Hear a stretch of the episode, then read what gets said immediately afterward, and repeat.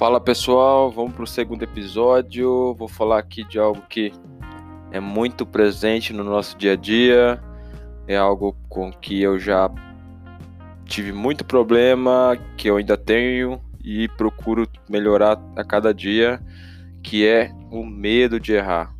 Pessoal, o medo de errar é, é algo que realmente pode te atrapalhar demais na sua vida profissional, na sua vida pessoal. É algo que precisa realmente ter uma atenção muito grande é, e tá totalmente linkado com o primeiro episódio, né? Que às vezes o medo de errar faz com que você perca a confiança das pessoas em você.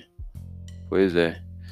Às vezes, por um medo de errar, você deixa de de ter uma pessoa ali ao seu lado que confiava em você, porque você não teve a coragem de assumir um erro, né?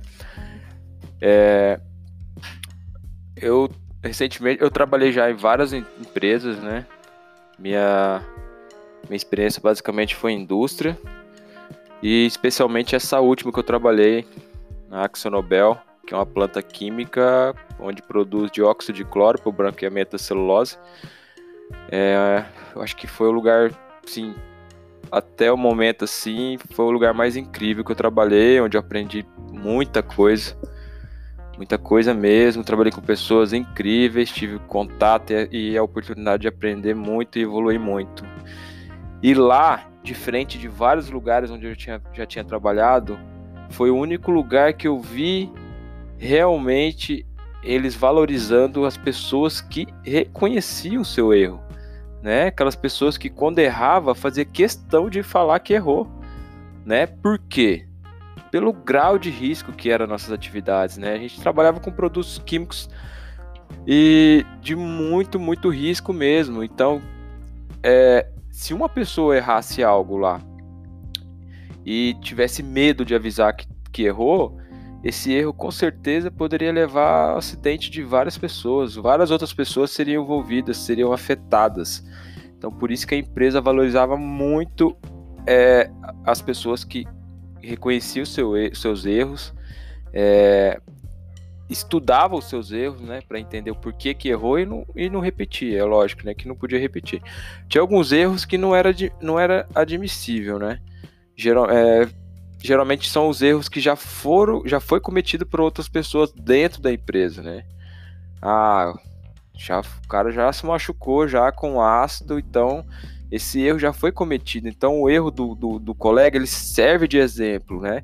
Então eles davam, eles, eles faziam todo o estudo em cima, por que, que aconteceu aquilo e passavam isso para os demais, né? Para a gente aprender com o erro do próximo. Isso é, é outra forma que a gente tem para aprender, para evoluir como pessoa, é ver o erro das pessoas. É claro que a gente não vai torcer para as pessoas ficarem errando, né? Para a gente aprender, né?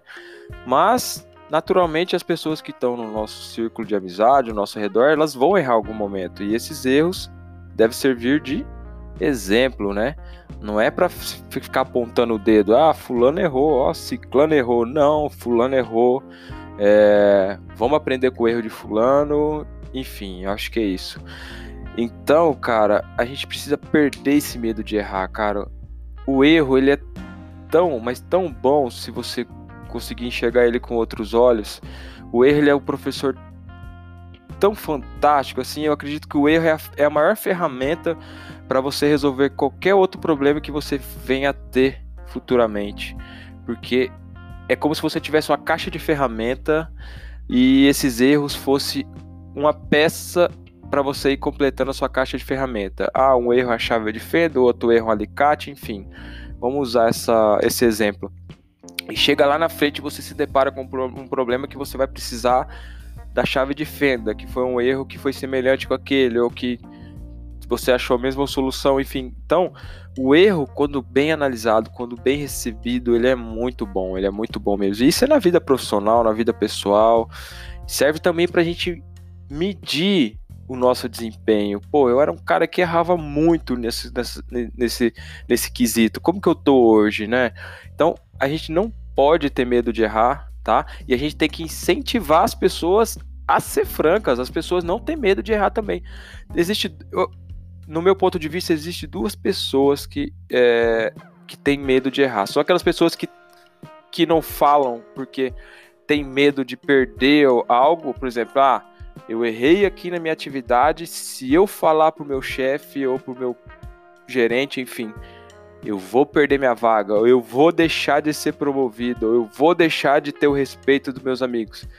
Tem esse, essa pessoa que pensa assim, e tem a pessoa que, que não gosta de errar, né? Que é aquela pessoa bitolada que não gosta de errar, porque se ela errar, acabou o mundo dela, ela pode ter feito 15 coisas do decorrer do dia e dessas 15, umas no céu certo, ela errou.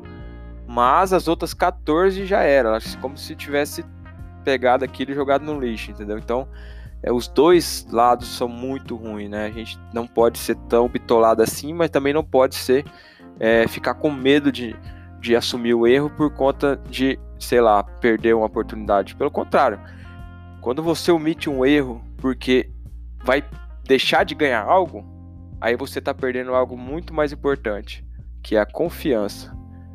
Agora, a partir do momento que você chega e expõe o seu erro, é claro que dependendo do erro vai ter as suas consequências, mas com certeza essas consequências serão muito mais é, leves do que se você não tivesse falado, entendeu?